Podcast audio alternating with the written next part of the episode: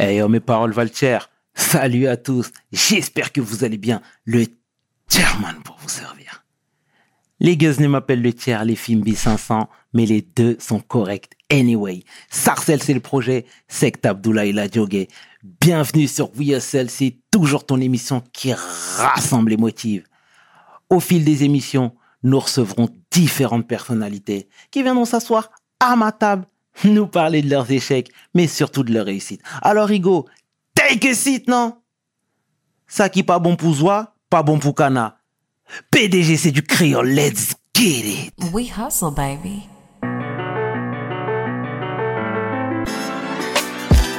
Le chairman. hustle, baby. Le chairman. hustle, baby. De retour sur We Hustle et aujourd'hui, je suis fier de recevoir un ancien footballeur, un entrepreneur, un homme de cœur, un philanthrope, mon homeboy, celui qu'on appelle Badis Diab. Badis, comment tu vas mon bro? Salut Eladj. Ça va? Ça va très très bien, merci à toi pour ton invitation. Merci à toi pour ta réactivité. Honnêtement, ça fait plaisir. Euh, on te suit depuis pas mal de temps, comme je te l'ai déjà dit en off et t'as accepté l'invite. Franchement, on est, on est tous enjoués. Est-ce que tu peux te présenter, s'il te plaît, pour celles et ceux qui ne te connaissent pas pour le coup? Oui, bah, Badis Diab, 30 euh, ans, euh, activiste humanitaire, entrepreneur social, euh, cofondateur de l'ONG humanitaire Unity, présent aujourd'hui dans 59 pays dans le monde, euh, dans quatre continents, travaille sur la biodiversité, sur l'aide à l'enfance, sur la santé, l'aide aux femmes isolées, on fait construire énormément de forages aussi. Donc voilà, j'agis euh, tous les jours de l'année, 365 jours dans l'humanitaire depuis, euh, on va dire, 6 ans maintenant. Excellent, excellent. Alors, ce que j'aime faire ici chez WeSL, c'est retracer le parcours dans un premier temps. Alors, on en sur Isère.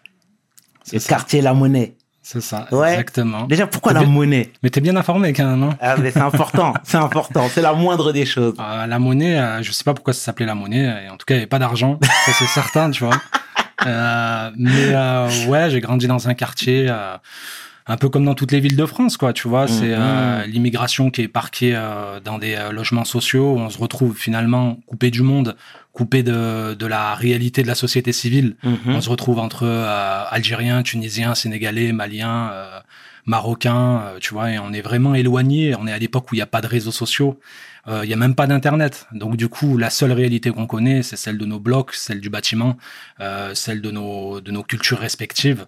Donc voilà, j'ai grandi loin, euh, au fin fond de la province euh, française, dans un quartier. Et, et voilà, et j'ai commencé à jouer au foot très jeune. D'accord. Et pour ceux qui savent pas, parce que tu sais, tous, tous ne sont pas bons en géographie malheureusement, où ça se situe précisément? Ça se situe dans la Drôme. Alors la Drôme, c'est la porte du Sud, c'est-à-dire mhm. que tu as Lyon, ensuite euh, Romans-Valence, donc euh, où j'habite, en tout cas où j'ai grandi, et ensuite Montélimar, Avignon, et t'arrives à Marseille. D'accord. C'est le début du Sud, on va dire. D'accord. Supporter de l'OM Ouais, naturellement. Naturellement? À fond, à fond derrière l'OM. Et je sais que tu es supporter du PSG. Ah, mais ça, c'est une évidence. je m'étais préparé. c'est une évidence, c'est une évidence. Alors, dis-moi, bro, euh, qu'est-ce que ça t'a fait, toi, quand t'as été appelé par la SSE bah écoute, euh, c'est paradoxal, mais ça m'a pas fait grand chose. C'est-à-dire que, ah tu sais, comme je le disais précédemment, on a une époque où les réseaux sociaux n'existent pas. On sait pas ce que c'est la vie d'un footballeur professionnel. Donc, on mmh. rêve pas forcément d'être footballeur, euh, gagner de l'argent, avoir une belle bagnole ou avoir une belle maison. On pense pas à ça. On joue au foot parce que c'est la seule réalité, c'est la seule possibilité qu'on a pour pour nous exprimer. On est euh, voilà, on est socialement précarisé entre guillemets, mhm. ce qui fait qu'on n'a pas accès aux, autres loisirs. On a, on va pas faire une école de piano, on va pas apprendre la, le violon, tu vois. Euh, donc il y a deux réalités. Soit tu fais de la musique, euh, en tout cas, soit tu fais du rap, ou soit tu fais du foot, tu vois. Mhm. Et donc moi j'ai fait du foot naturellement, sans savoir que j'avais des qualités. Et très tôt, parce que je commence le foot à 10, 11 ans, et trois ans plus tard, on vient toquer à ma porte euh, pour me proposer un contrat dans un centre de formation. Et donc, je savais pas ce que c'était un centre de formation, tu vois. Et, et, je débarque à 14 ans, euh, 14 ans et demi, euh, dans un des plus grands centres de formation de France, là, Saint-Etienne, où je me trouve mélangé à des joueurs de toute origine, de toute confession, euh, des joueurs qui aujourd'hui jouent la Ligue des Champions, certains jouent à la Coupe du Monde, tu vois. Et je me retrouve, voilà, parqué avec eux dans un centre de formation où j'ai passé plusieurs années finalement, ça a été une belle expérience, mais pas forcément une belle expérience sportive. J'en tire vraiment l'expérience sociale. Mhm. Parce que pour la première fois de ma vie, je me retrouve avec des gens de toute origine, de toute euh, religion, tu vois. Et je me retrouve à la, en face de la diversité de la société civile française. Et, et ça m'a beaucoup appris, même par rapport à ce que je fais aujourd'hui. Donc ça a été une belle leçon de vie. Ah, c'est excellent. Et tu peux rappeler les joueurs qui ont croisé ton chemin? Ouais, il y a eu des, des, des, joueurs qui ont été internationaux. Bon, on a Fauzi Goulam, joueur du Napoli. Mhm. euh, on a Joshua Guilavogui qui joue à, à, à, Wolfsburg en Allemagne. Euh, il y a beaucoup de monde euh, qui, ont, qui sont aujourd'hui en Ligue 2, en Ligue 1. Euh, tu vois, on a Loris Neri qui est en Ligue 2. Donc voilà, on a des joueurs de Ligue 1, de Ligue 2, des générations un peu plus vieilles, des générations un peu plus jeunes. Tu vois, Kurt Zuma qui est à, qui, qui, est à Chelsea aussi, qui était plus jeune que moi. Mhm. Donc voilà, qui, ont, qui eux ont continué et qui avaient une étoile derrière eux et qui ont pu percer au plus haut niveau. Parfait. Et tu as fini à 18 ans? J'ai né à 18 ans. Mon premier contrat, je l'ai signé en Algérie, à Constantine. Et ça a été une erreur de, de, de parcours, si tu veux, parce que j'ai 17 ans et demi et, euh, et on me propose pas encore le contrat professionnel à Saint-Etienne. Et c'est vrai que voilà, je, suis omnubilé par devenir footballeur professionnel parce que j'ai été formaté pour ça, tu vois. Et je me retrouve avec une équipe en Algérie qui joue dans des grands stades, un club professionnel qui me propose de devenir professionnel avec un, un gros paquet d'argent à la clé. Et, et à l'époque, je suis mal conseillé, c'est-à-dire que mes parents venaient pas de l'univers du foot, j'avais pas d'agent. Et donc, bah, j'accepte J'accepte parce que je me dis que je vais jouer dans des grands stades, je vais avoir un gros salaire. Et sans le savoir, c'est le début de la fin. Parce mmh. que euh, au lieu de continuer à m'améliorer avec les équipes de jeunes en France, je décide de partir dans un championnat qui est pas professionnel, qui, euh, où j'ai des retards de salaire, des problèmes de confiance. Même si c'est mon pays, je suis algérien, tu vois, je me suis toujours considéré comme algérien et même pas comme franco-algérien, mais clairement comme algérien vivant en France. Euh, mais euh, voilà, je me retrouve euh, dans un pays où j'avais jamais vécu, même si c'était mon pays. Et loin de mes, mes parents, loin de ma famille, j'ai que 17 ans et demi. C'est très dur, tu vois. Et donc voilà, ça s'est très très mal passé au final. Ça a été un mauvais choix de carrière. Et à partir de ce moment-là, c'est le début de la fin, quoi, le début de la fin de ma carrière. Mhm. Et euh, quand tu dis le début de, début de la fin, c'est que tu croyais plus. Tu aurais peut-être pu rebondir. J'aurais pu. J'aurais pu. Après, euh, le problème, c'est que euh, j'avais plus confiance en moi et, et, et je savais qu'à partir de ce moment-là, déjà, j'avais un problème de poids aussi, donc parce que je jouais moins, donc euh, des blessures qui arrivent et surtout un problème de confiance. Et quand on a 18 ans, on a un gros problème de confiance. Ça commence à devenir difficile.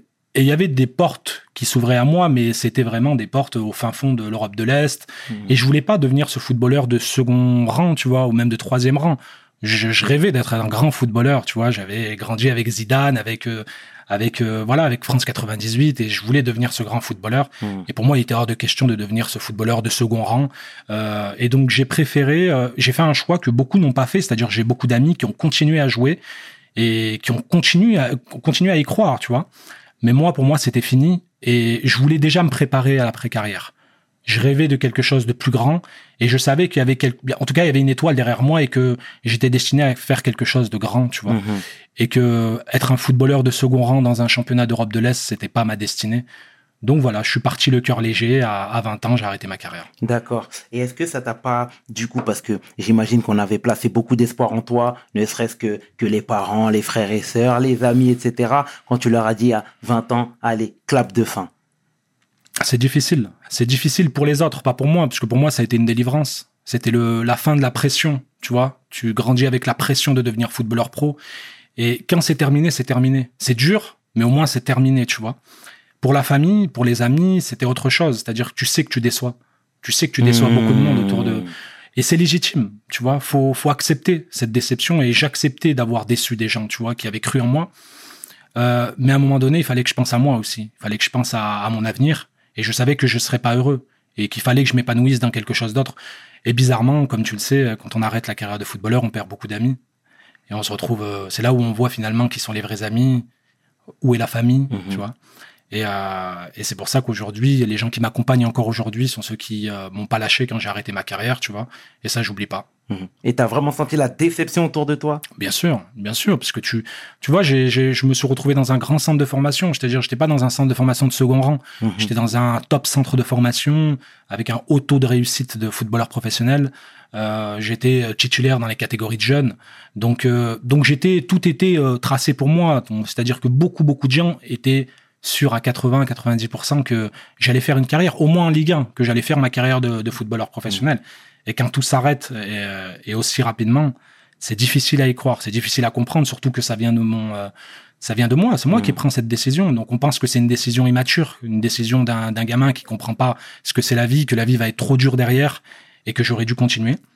Mais finalement, aujourd'hui, euh, j'ai 30 ans. Si je devais choisir la vie que j'ai aujourd'hui ou la vie d'un footballeur, j'hésiterais pas une seule seconde. Je suis fier de mon parcours et, je suis fier de ce que je fais. Et je me réveille avec plaisir chaque matin. ah, c'est excellent.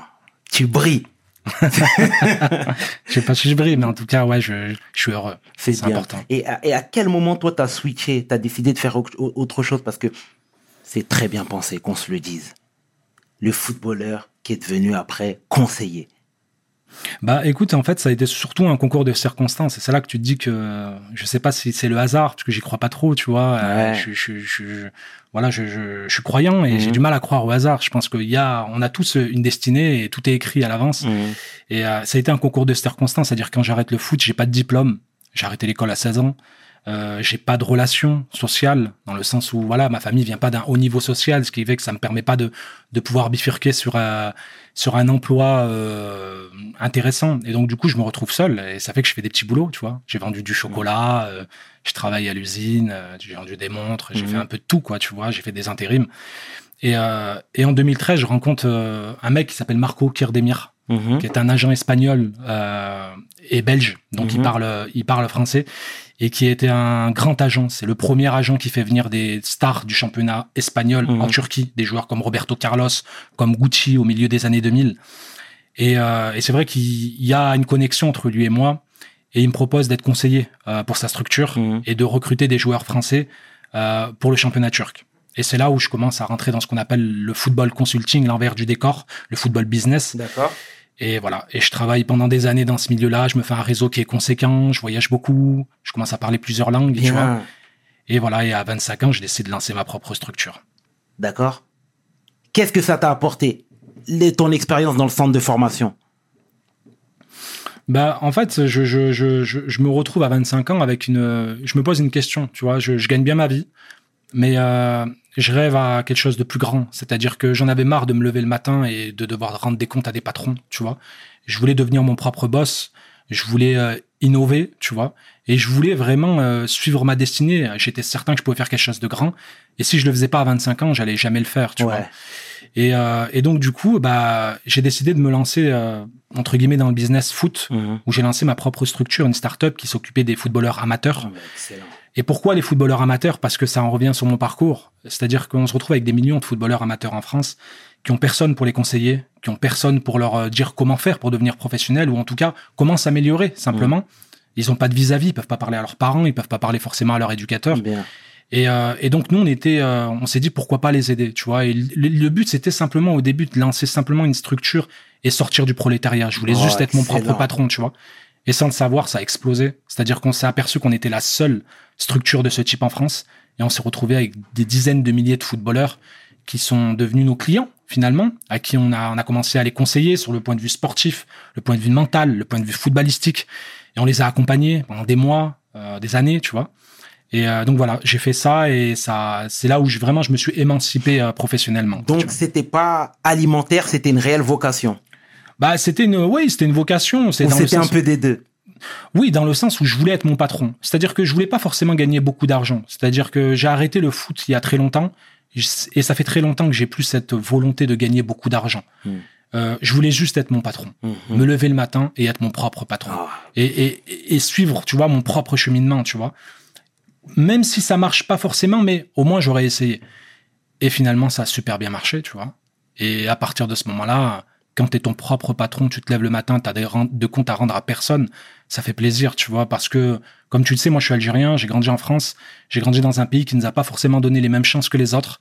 Et, à un moment donné, je savais que si la chance, je la prenais pas moi-même, on n'allait pas me la donner sur un plateau, quoi, tu vois. Donc il fallait que, on va dire que je casse des portes, que j'entre et que j'essaye de, de, de m'imposer et de, de, de, montrer que j'étais capable de faire quelque chose de ma vie, quoi, tu vois.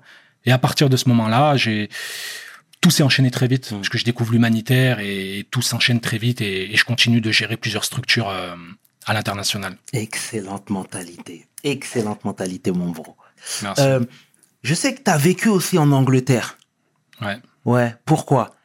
Parce que la vie en France n'était plus propice. Tu, tu, voyais, tu te voyais pas euh, élever tes enfants ici, t'épanouir ici, t'émanciper ici. Oui, après c'était un concours de circonstances, c'est-à-dire que j'avais une proposition d'emploi là-bas, euh, donc du coup je suis parti. Tu peux rentrer dans les détails? Euh, Oui, après c'était toujours dans le foot en fait, en tant que, consultant dans une grosse boîte de foot qui était basée dans le nord de l'Angleterre, et, euh, et, donc du coup je suis parti et, et j'ai découvert ce que je connaissais déjà, c'est-à-dire le monde anglo-saxon, ce monde où tu as toutes les communautés où, et où on accepte les différences. Et où finalement on retrouve, j'ai retrouvé ce concept de tolérance que j'avais que j'avais perdu de vue en France. Mhm. Et c'était une, une, magnifique expérience. Je me voyais rester. Après, bon, j'ai une vie de famille ici, donc c'est pas évident. Et il y a des choses qui sont beaucoup plus importantes que le travail. Il y a la famille. Et euh, c'est vrai que m'éloigner des parents, m'éloigner de mes frères, euh, c'était compliqué aussi.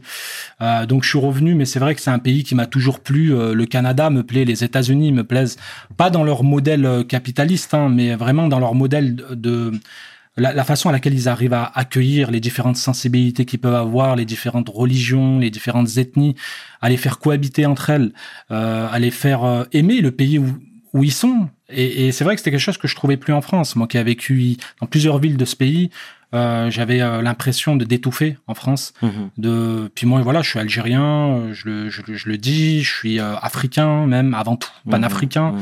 et de confession musulmane. Et c'est vrai que ce cocktail là faisait que euh, on se sentait plus euh, chez nous ici. D'accord. Et j'en suis arrivé même à ne pas me considérer comme français, pas forcément dans une haine contre la France, mais parce que les valeurs qui sont aujourd'hui ceux de la République française ne sont plus les miennes. Et donc du coup, c'est pour ça que je suis né dans ce pays, je, je sais ce que ce pays m'a apporté. Euh, j'ai été éduqué ici, je suis parti sur les bancs de la République française, euh, donc j'ai appris euh, beaucoup de choses. J'ai appris cette langue, j'ai j'ai lu Albert Camus, j'ai lu Victor Hugo. Mais euh, au, fin, au, fond de moi, je sais que je suis africain. Mhm. Je sais que je viens d'une autre terre. Et je sais que je viens d'une autre histoire, d'une autre mentalité, d'une autre civilisation. Et, euh, et c'est pour ça qu'aujourd'hui, je me dis euh, clairement algérien, fier d'être algérien, fier d'être africain. Mhm. J'appartiens au panafricanisme. Mhm. Et, euh, et, donc voilà. Mais c'est vrai que voilà, pour en revenir à l'Angleterre, j'ai beaucoup aimé euh, mon passage là-bas. J'ai beaucoup aimé la façon à laquelle ils traitent leurs compatriotes de confession religieuse, des confessions musulmanes particulièrement. Donc voilà, une belle expérience. Et c'est vrai que je me, j'ai du mal à, à, concevoir la suite de ma vie et le reste de ma vie en France, mhm. surtout avec les événements qu'on voit aujourd'hui, la façon à laquelle on nous traite et je veux pas que mes enfants grandissent dans ce climat-là, tu vois. D'accord. Mais euh, les mauvaises langues ont, ont, ont, toujours tendance à dire que les footballeurs, entre autres, ne sont pas concernés par les problèmes de société, etc. Et toi, tu fais entorse à la règle. On, a, on voit que tu es impacté, on voit que ça t'inquiète, ça te t'es impliqué même surtout. Euh, et ça, je tiens à le souligner, c'est une belle chose. Euh, mais l'Angleterre a ses propres problèmes également. Bien sûr. Et je sais qu'à ce niveau-là, ils sont pas non plus exemptés de tout reproche. Non, la société parfaite n'existe pas. Mhm. Ça, c'est certain. Et c'est vrai que aller chercher l'idéal, c'est problématique en soi. Je pense qu'il faut jamais penser, euh, d'ailleurs, je le dis à mes compatriotes en Afrique aussi, ne pensez pas que venir en Europe euh, sera source de, de, de, de, liberté, forcément, et source d'épanouissement. Et c'est important de leur dire, de, leur dire ça. Euh, mais, mais en Europe, je pense que voilà, quand on est spécifique, spécifiquement issu de la colonisation africaine, spécifiquement issus de, bah, de la communauté musulmane, bah forcément on pose problème dans ce pays et, surtout quand on a, on a envie de réussir, quand on a envie de faire quelque chose de sérieux. C'est-à-dire que nous, on nous considère quand on est rappeur ou quand on fait du foot, c'est-à-dire qu'on est des objets du divertissement, un peu comme les, les Afro-Américains au début des, du XXe siècle aux États-Unis. Mm-hmm. Mais par contre, quand on commence à avoir un discours un peu plus sérieux, euh, quand on essaye de monter des projets un peu plus sérieux, de projets de vivre ensemble, de projets de cohésion sociale, Là, ça commence à devenir compliqué. On est rapidement stigmatisé. Euh, on fait pourtant partie de l'équation du problème. On peut résoudre les problèmes de cette société, mais euh, on nous considère comme on va dire comme des euh, pas des ennemis de la République, mais comme des étrangers. Et, et c'est vrai que ça c'est difficile à, à l'accepter. Mais voilà, je me suis jamais engagé dans le syndicalisme ou alors même dans le. J'ai jamais été un, un, militant, on va dire, euh, de la lutte contre le racisme. C'est quelque chose qui m'intéresse pas en soi. Euh, je préfère être dans l'action concrète. Euh, c'est pour ça que je suis dans l'humanitaire pour apporter de l'aide à des populations qui sont dans la misère absolue, qui sont dans l'extrême précarité ou l'extrême pauvreté. Mais euh, voilà, quand tu me poses la question et tu me dis quel est mon ressenti en tant que que, que, que citoyen faisant partie de l'histoire euh, de la colonisation africaine, c'est le ressenti que j'ai, c'est le ressenti que tout que tous les autres concitoyens qui ont les mêmes origines que moi ont. Et à partir de ce moment-là, il y a un problème. Et on t'a mis des bâtons dans les roues, toi? Non, on m'a pas mis à spécifiquement. bah spécifiquement pas moi c'est-à-dire que moi je me je me base je fais pas attention je me, enfin je me centralise pas forcément sur ma propre personne je regarde je fais un constat sur euh, la communauté étrangère la communauté de personnes issues de la première ou deuxième génération d'immigrés et c'est là où je vois le problème c'est-à-dire que moi je, je, peux considérer que je suis un privilégié tu vois euh, j'ai vécu pendant plusieurs années ici dans le 9e arrondissement de Paris j'ai géré une start-up euh, ouais, j'ai, franchement, je me, je me considère comme un privilégié de la vie. Mhm. Euh, mais je sais très bien qu'il y a beaucoup de gens, quand tu dépasses le périph, ils n'ont pas forcément cette, cette chance-là. Et c'est pour eux que je parle. C'est par rapport à eux que je fais, je fais référence à, à cette problématique-là. Et, et c'est important, je pense, de quand on fait partie de cette histoire-là, de pas se centraliser sur sa propre personne, de Exactement. pas être dans l'entre-soi. Exactement. Mais vraiment de parler de, de toutes les problématiques. Et à quel moment, toi, tu as voulu euh, tu as sorti ton livre Agir, Agir pour exister, pardon? Bah, euh, entre Quel temps, moment je... tu as eu l'envie? Bah, entre temps, voilà, je me suis lancé dans l'humanitaire et voilà, j'ai gravi les échelons, on va dire, de l'humanitaire. J'ai commencé par un par un, mouvement qui était panafricain au départ, euh, avec euh, la distribution de fournitures scolaires en Afrique. Et puis, euh, je me suis élargi à travers le monde, l'Amérique du Sud, le Proche-Orient, l'Asie, le sous-continent indien, c'est-à-dire Pakistan, Népal. Et j'ai découvert ce qu'était la l'extrême précarité, l'extrême pauvreté ou ce qu'on peut appeler communément la misère. Et euh, je l'ai vu de mes propres yeux. Et, euh, et, à un moment donné, euh, c'est vrai que j'étais confronté à l'exercice médiatique pendant des années où, où j'ai fait beaucoup, beaucoup d'interviews, mais finalement, le, le temps médiatique n'est pas le temps de la réflexion. C'est difficile dans une interview de poser vraiment euh, toute ta réflexion et, et de, de, poser ton analyse aussi sur euh, sur les causes de la déstabilisation du monde, tu vois. Mmh. Et, et, à un moment donné, euh, il était important pour moi de, de passer à l'écriture parce que pour moi, l'écriture c'est le moyen le plus simple et euh, le plus adéquat pour pour expliquer ce que tu ressens mmh. et surtout proposer des solutions. C'est-à-dire faire une analyse dans un premier temps et proposer des solutions. C'est ce que j'ai fait avec Agir pour exister. Et, euh, et du coup, il y a mon deuxième livre aussi qui sort le mois prochain. Parfait. Et est-ce que toutes tes activités-là sont compatibles avec une vie de famille? Là, aujourd'hui, tu as 30 ans, comme tu l'as si bien dit. Euh, euh, je suppose qu'il y a quelqu'un qui partage ta vie. Je sais pas si tu as des enfants. Non, j'ai pas d'enfants, mais je suis fiancé. D'accord, très bien tu arrives à concilier toutes ces activités-là? Bah, aujourd'hui, il faut savoir que euh, à 26 ans, je me suis posé une question très importante. J'avais une start-up d'un côté, mm -hmm. j'avais une fondation humanitaire de l'autre, et c'est vrai que c'était difficile de concilier les deux parce que d'un côté, tu te lèves pour faire du profit, gagner de l'argent, faire de la rentabilité économique, et d'un autre côté, tu es dans l'univers du partage, tu es dans l'univers du don, et tu es dans l'univers de l'engagement sans rien attendre en retour. Mmh. Donc il y avait quelque chose qui était antinomique, il y avait quelque chose qui n'allait pas. Et, et j'avais une start-up, j'avais ma fondation, et à un moment donné, j'ai considéré que je pouvais pas continuer à gérer les deux. Il était important de faire un choix. Qu'est-ce qu'on veut faire dans la vie? Est-ce qu'on, est-ce que je suis venu dans ce monde pour gagner de l'argent ou est-ce que je suis venu dans ce monde pour aider les autres, tu vois J'ai fait un choix, je regrette pas, je gagne beaucoup moins ma vie maintenant, je te le cache pas qu'à l'époque, mais je suis heureux parce que j'ai trouvé ma vocation. Aujourd'hui, euh, ce que je fais, euh, je suis engagé 365 jours de l'année, tu vois, de de enfin de, de 24 de minuit à minuit quoi, tu vois. Je suis tout le temps disponible pour mes collaborateurs à travers le monde. Aujourd'hui, je suis engagé à temps plein, ce qui fait que les gens autour de moi, pour répondre à ta question, euh, que ce soit ma fiancée, que ce soit ma famille, mes amis, le comprennent parce qu'ils savent que ce que je fais aujourd'hui, c'est je suis dépassé par une cause qui est plus importante que moi. Tu vois, ce que je fais, c'est pas pour moi. Je veux dire, je fais pas ça. Je suis pas dans un trip, euh, si tu veux, euh, idéologique ou dans un ou dans euh, dans du développement personnel. Je fais ça parce qu'il y a des gens qui sont dans le besoin. Et il y a des gens qui sont dans le besoin et, et moi j'ai les capacités aujourd'hui de pouvoir répondre à ce besoin et de pouvoir les aider. Et ça s'arrête là. C'est mon travail. Et donc du coup, je, je je suis engagé dans quelque chose qui est beaucoup plus important parce que les besoins seront toujours là. Ils seront là aujourd'hui, ils seront là demain, ils seront là après-demain, ils seront là la semaine prochaine et je serai toujours obligé de répondre à ça. Ce qui fait que aujourd'hui, bah, mes proches le comprennent, tu vois. Ils me comprennent, ils m'accompagnent, et au contraire, ils m'encouragent, tu vois. Et quand tu fais quelque chose qui te plaît, qui te prend au trip, et qu'en plus de ça, autour de toi, on, on te pousse à aller plus loin, bah, tu sais que tu as trouvé ta vocation. Tout à l'heure, tu parlais de, euh, tu parlais d'extrême pauvreté dans les pays euh, ouais. où tu as contribué, hein, plus précisément. Mm. Euh, ça se traduisait par quoi? Bah, Ça dépend des régions ça dépend des régions. Euh, si je vais te prendre une, une, une, région simple, on va prendre un exemple, euh, ce qu'on peut appeler la région des triades. Exact, tu as exact. la Centrafrique, -hmm. le Rwanda, -hmm. l'Ouganda. C'est là d'où sont issus les enfants soldats. Euh, il faut savoir ce que c'est les enfants soldats, c'est-à-dire que c'est euh, plus de 150 000 morts, c'est 2 millions et demi de, de, de déplacés, euh, c'est un, une crise politique, géopolitique, humaine, sociale qui est sans précédent. On n'en parle pas beaucoup, c'est-à-dire qu'on nous parle beaucoup de, de l'État islamique au Proche-Orient, on ne parle pas des enfants soldats en Afrique, et pourtant ça, c'est l'une des causes de la déstabilisation du continent africain. Bah, la, la, pauvreté, l'extrême pauvreté, elle se traduit par quoi? Elle se traduit déjà par le problème alimentaire, naturellement, c'est-à-dire avec des populations qui ne savent même pas s'ils vont manger avant la, avant la, la tombée de la nuit. Euh, ça se traduit par des conflits armés, euh, donc par une, on va dire une, une, déstabilisation politique, sociale du pays, où finalement tu as des groupes armés qui prennent euh, possession de certains territoires. Ça se traduit aussi par le réchauffement climatique avec des millions de personnes qui sont obligées de quitter leur terre parce que leur terre ne peut plus leur offrir de fruits, ne Mhm. peut plus leur offrir de légumes. Et ça, ça passe aussi, euh, là on rentre dans les détails, mais par euh, par la mainmise du capitalisme financier. Euh, que, si tu veux, à Wall Street, on, on peut se permettre de spéculer sur des matières premières, tu vois, euh, sur le riz, sur le blé, ce qui déstabilise complètement Absolument, la vie de- absolument, absolument. de ces populations. Donc voilà, on est on est sur plusieurs causes. En fait, c'est une question multifactorielle, si tu veux, et euh, et c'est très très difficile de répondre à, à ces besoins. Et d'ailleurs, quand on fait de l'humanitaire, on est là pour penser des plaies simplement.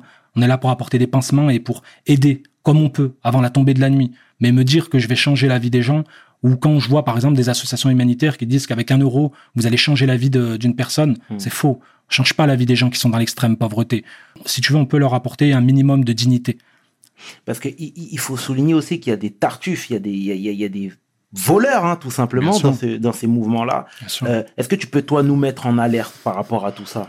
Oui, déjà, à partir du moment où il y a des, des craintes, où il y a des, on va dire, il y a des, euh, il y a des, euh, des, des personnes qui, ne, qui, qui ont perdu confiance dans les organisations humanitaires, c'est qu'il n'y a pas de fumée sans feu. Il faut se poser des, des questions. C'est qu'à un moment donné, il y a des associations humanitaires qui n'ont pas été à la, à la hauteur de, on va dire, des valeurs et des principes qu'ils chérissent, ou en tout cas qu'ils proclament. Euh, ce qui, se- ce qui se passe, c'est qu'aujourd'hui, effectivement, vous avez des associations humanitaires qui, euh, qui utilisent une partie de leur argent pour les frais administratifs, pour leur salaire, pour leur euh, bureau administratif.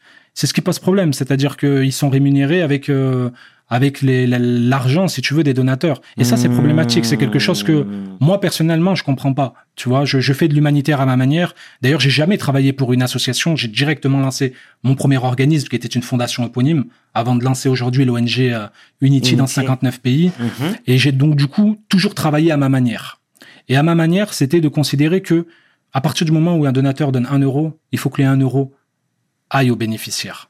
C'est-à-dire qu'on fait de l'humanitaire et l'humanitaire, comme le disait l'abbé Pierre, c'est donner sans rien attendre en retour. C'est pas un travail, c'est un engagement. On fait ça parce qu'on est engagé. Mhm. Et donc du coup, euh, effectivement, il faut proposer. euh, quand vous voyez des puits, par exemple, qui coûtent euh, euh, 800, 1000 euros, Ouais. 1500 euros, ça c'est problématique, tu vois. Moi, regarde, je viens de construire euh, déjà plus de 200 forages en Asie du Sud, dans le sous-continent indien, Népal et Pakistan. Je les poste tous les jours sur les réseaux sociaux. Ce sont des forages qui coûtent 130 euros. Et euh, aujourd'hui, si un forage coûte plus de 200 euros, il faut se poser des questions. Et comment t'expliques que les gens vilipendent à ce point-là?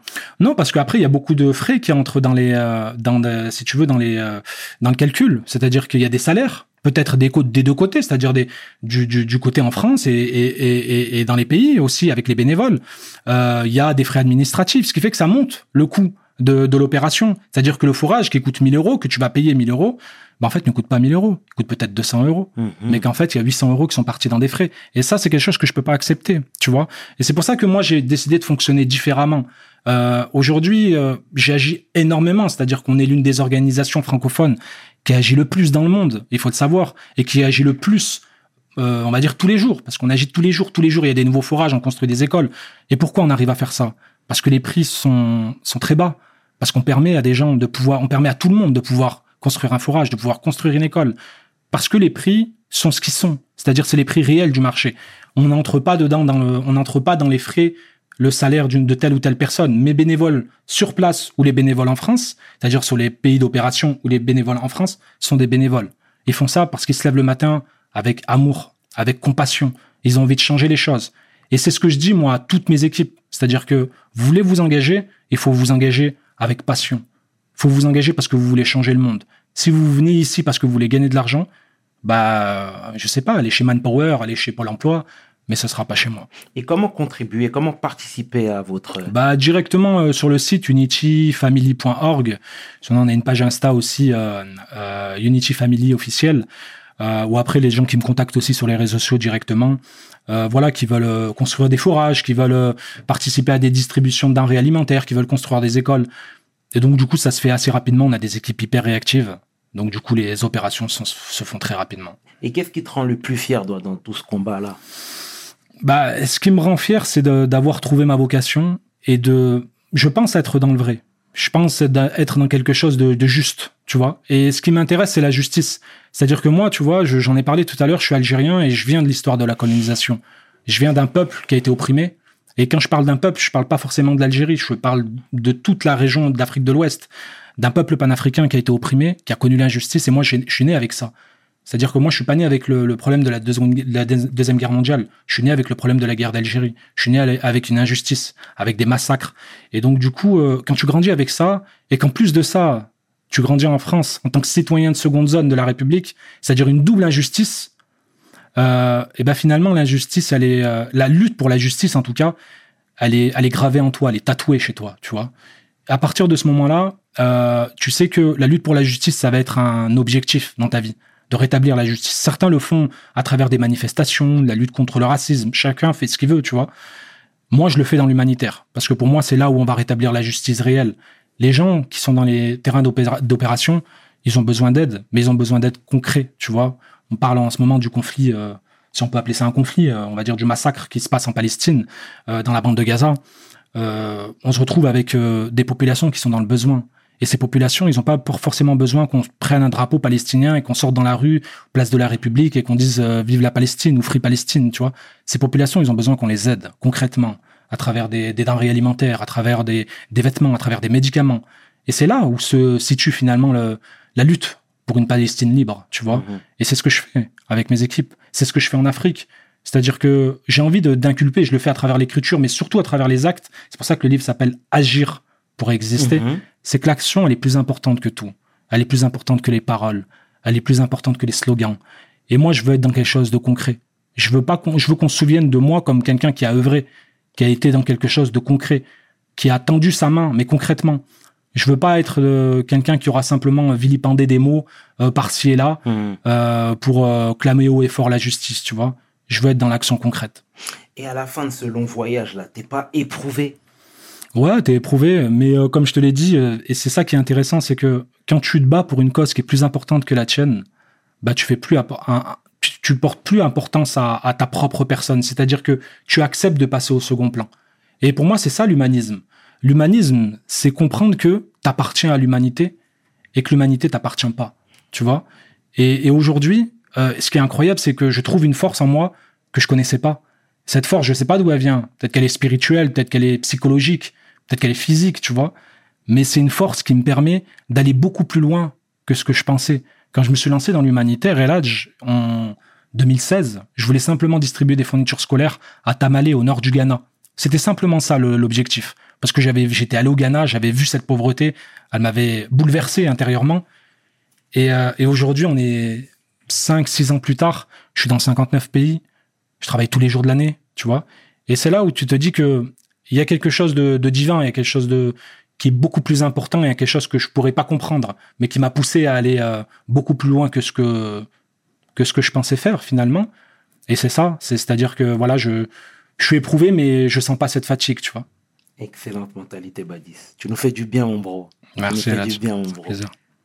Là, aujourd'hui, c'est quoi, toi, ton regard sur la société en 2021 Parce que même, tu sais, euh, euh, on traverse une crise sans précédent, comme tu le sais bien. Mais à côté de ça, je vois qu'il y y a des tensions entre, différents, entre les différentes communautés. Je pense à la communauté arabe, maghrébine et la communauté noire, tout simplement, d'Afrique subsaharienne. Euh, c'est quoi, toi, ton point de vue Déjà, comment toi, tu te sens? Tu te définis comme étant un panafricain? Ouais. Ou... euh, Je me considère panafricain, clairement. C'est-à-dire que j'ai grandi avec le, cette ferveur, c'est-à-dire ce patriotisme algérien. Et qui est un patriotisme légitime, c'est-à-dire qu'on vient d'une histoire, euh, voilà, qui, une- d'une guerre, clairement, hein, d'une Mm. guerre de, de décolonisation. Mais avec le temps, avec les études, les voyages, j'ai compris que j'appartenais à l'Afrique. J'appartenais à une histoire qui était beaucoup plus globale, c'est-à-dire que j'appartiens autant à, à l'Arbi Ben Mehdi en Algérie qu'à Léopold Sédar Senghor euh, en, en, au Sénégal, qu'à Marcus Garvey. Euh, J'appartiens à cette histoire euh, euh, panafricaine, à Lumumba, euh, et donc c'est une histoire qui, qui, est beaucoup plus complexe. Et c'est important, c'est une, une, bonne question que tu me poses parce que j'en parle dans mon livre, le, le problème de l'identité. Et moi, le problème que j'ai avec le nationalisme de manière générale ou avec le patriotisme on va dire, c'est que euh, il empêche l'individu d'accéder à la raison. C'est-à-dire que ton, si tu, veux, ton compatriote, si tu es algérien, ton compatriote algérien sera plus important qu'un compatriote marocain ou sénégalais. Et ça, c'est quelque chose qui est pas raisonnable, c'est quelque chose qui est pas normal. Et moi, qui a beaucoup lu euh, un mec comme euh, comme euh, comme Albert Camus par exemple qui en parlait beaucoup, euh, je considère que la raison c'est de sortir des identités. C'est-à-dire que moi je me suis aperçu, je vais encore parler d'humanitaire parce que c'est ma spécialité. Bien sûr. Euh, je me suis aperçu que tu avais des associations humanitaires qui euh, qui allaient aider des populations parce que ces populations leur ressemblaient. Euh, au niveau de la couleur de peau, au niveau de l'origine ethnique, au niveau même de la confession religieuse. Ouais. C'est quelque chose que moi je peux pas concevoir. C'est-à-dire qu'une personne, et j'en parle dans mon livre, qui m'a beaucoup inspiré, c'est l'abbé Pierre.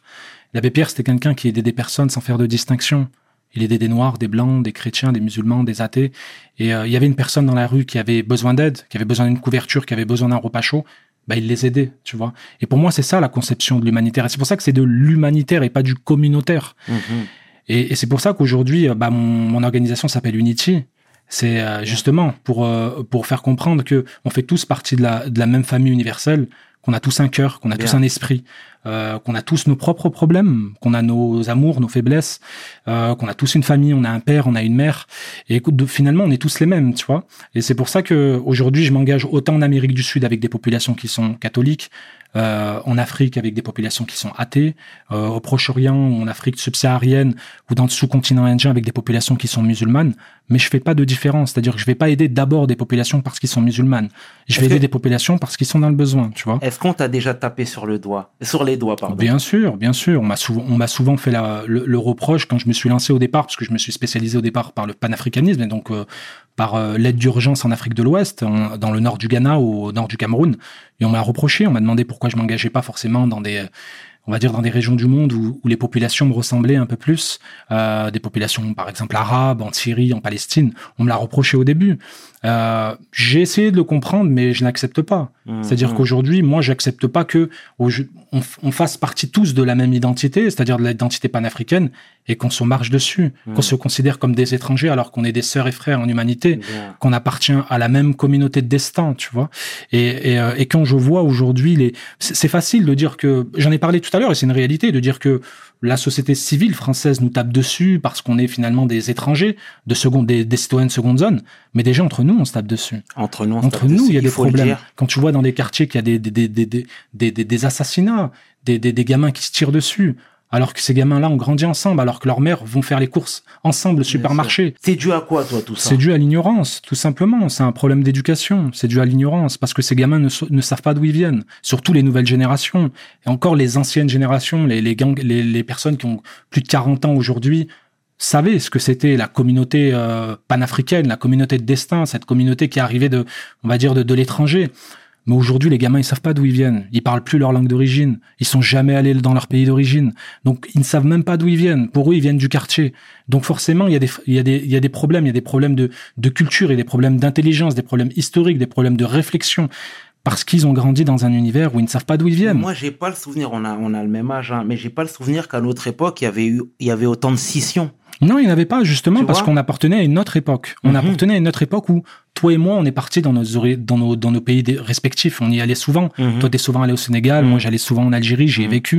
Euh, donc, on savait d'où on venait. Ce qui fait que quand on rentrait en France, euh, finalement, on savait qu'on appartenait à cette histoire de l'Afrique. On savait que nos compatriotes africains, euh, même si c'était des pays différents, étaient nos sœurs ou nos frères. Aujourd'hui, les gamins d'aujourd'hui ne le savent pas. Pour eux, ils sont, euh, ce sont des banlieusards, ce sont des mecs de quartier, euh, et, et, ça s'arrête là. Ils viennent pas d'un autre pays, ils viennent simplement du quartier. Ils sont ni français ni africains. Et à partir de ce moment-là, quand tu as un problème identitaire, eh ben ça se répercute sur la société. Et comment on peut changer la donne? L'éducation, tout simplement. Il faut éduquer les gens. Mmh. Il faut éduquer, que ce soit à travers les enfants, à travers le travail associatif. Il faut aller éduquer, il faut aller à la rencontre de ces jeunes et leur expliquer leur histoire, leur expliquer d'où ils viennent, leur expliquer d'où viennent leurs grands-parents, leurs arrière-grands-parents. C'est à partir du moment où tu sais d'où tu viens que tu vas savoir où tu vas. Sans ça, tu peux pas avancer dans la vie, tu n'as pas de repères, tu vois. Moi, j'ai grandi avec l'histoire de l'Algérie. Et plus tard, j'ai appris l'histoire du panafricanisme. J'ai lu Marcus Garvey. J'ai compris ce que c'était cette histoire de, de, de, la lutte anticoloniale et cette richesse qu'on avait en Afrique, cette richesse culturelle, cette richesse intellectuelle, tu vois. Et je me suis intéressé à la littérature africaine, à Amadou Kourouma, à Sédar Senghor, tu vois. Et à partir de ce moment-là, je, je savais d'où je venais et je savais que bah quand je tournais ma tête à droite quand je tournais ma tête à gauche en France et que je voyais des compatriotes sénégalais, maliens, camerounais, euh, ivoiriens, bah, je savais que c'était mes frères. Donc t'es un jobiste. On va dire ça. Alors, pour finir, euh, euh, l'émission touche, touche à sa fin, mais je voudrais qu'on qu'on parle de la situation politique en Algérie. Toi, c'est quoi ton point de vue? Est-ce que ça va mieux depuis le Irak? Toi, tu veux m'interdire de rentrer au pays, toi Non, mais on parle, on est chez seul.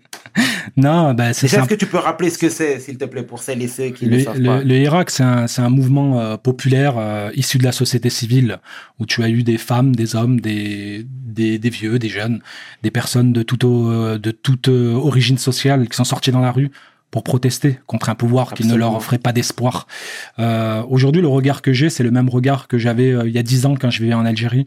C'est une société sans espoir. Tu vois, quand t'es jeune et que t'as 20, 25 ans et que tu grandis sans espoir, c'est la pire des prisons. C'est la pire des prisons possibles. C'est-à-dire que c'est pire qu'une vraie prison avec des barreaux. Hmm. C'est-à-dire que tu vis, tu respires, t'es là, tu manges, tu dors, mais euh, tu sais pas ce que tu vas faire de ta vie parce que la société dans laquelle tu vis ne t'offre pas la possibilité d'espérer. Euh, et ça, c'est la pire des choses. Euh, Aujourd'hui, moi, je pense que je suis très pessimiste sur l'avenir de l'Algérie. Oh. Je suis très pessimiste sur l'avenir politique de l'Algérie. Euh, et en même temps, je suis euh, confiant quant à l'avenir de, de, ce mouvement Irak qui s'est pas arrêté, qui continue, euh, et à, à, cette population qui a montré déjà depuis les années 60. C'est un peuple qui a toujours montré que elle n'acceptait pas qu'on leur marche dessus. Mmh. On n'accepte pas que qu'on leur euh, qu'on leur impose des limites. Euh, et, euh, et, je pense qu'il faut du temps. Faut pas, il faut savoir que l'Algérie est un pays jeune. C'est un, c'est un pays qui a, qui a 70 ans. C'est un, c'est un, un, pays qui est tout, tout jeune.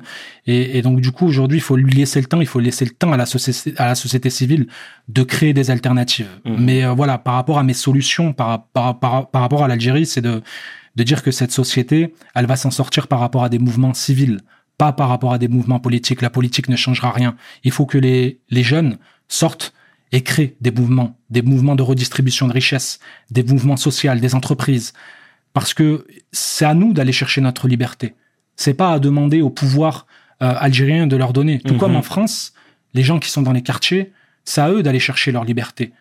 La France ne leur donnera pas leur liberté. Elle leur donnera peut-être un RSA, mais elle leur donnera pas la liberté.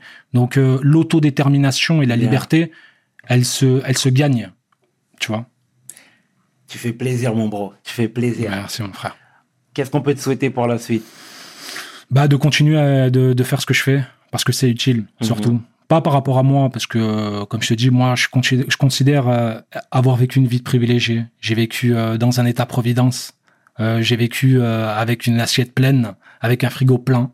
Euh, malgré que on était euh, embarqué dans des quartiers, tu vois, on a grandi avec euh, avec tout le confort nécessaire en réalité. C'est vrai. Mais avec l'humanitaire, j'ai découvert qu'il y a beaucoup de populations qui ont pas cette chance-là.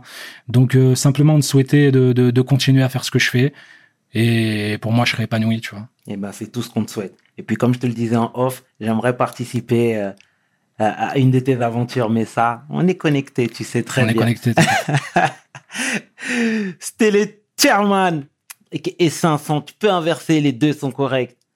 Avec mon bro Badis Jab pour We Hustle. Mes paroles valent Peace. We hustle, baby.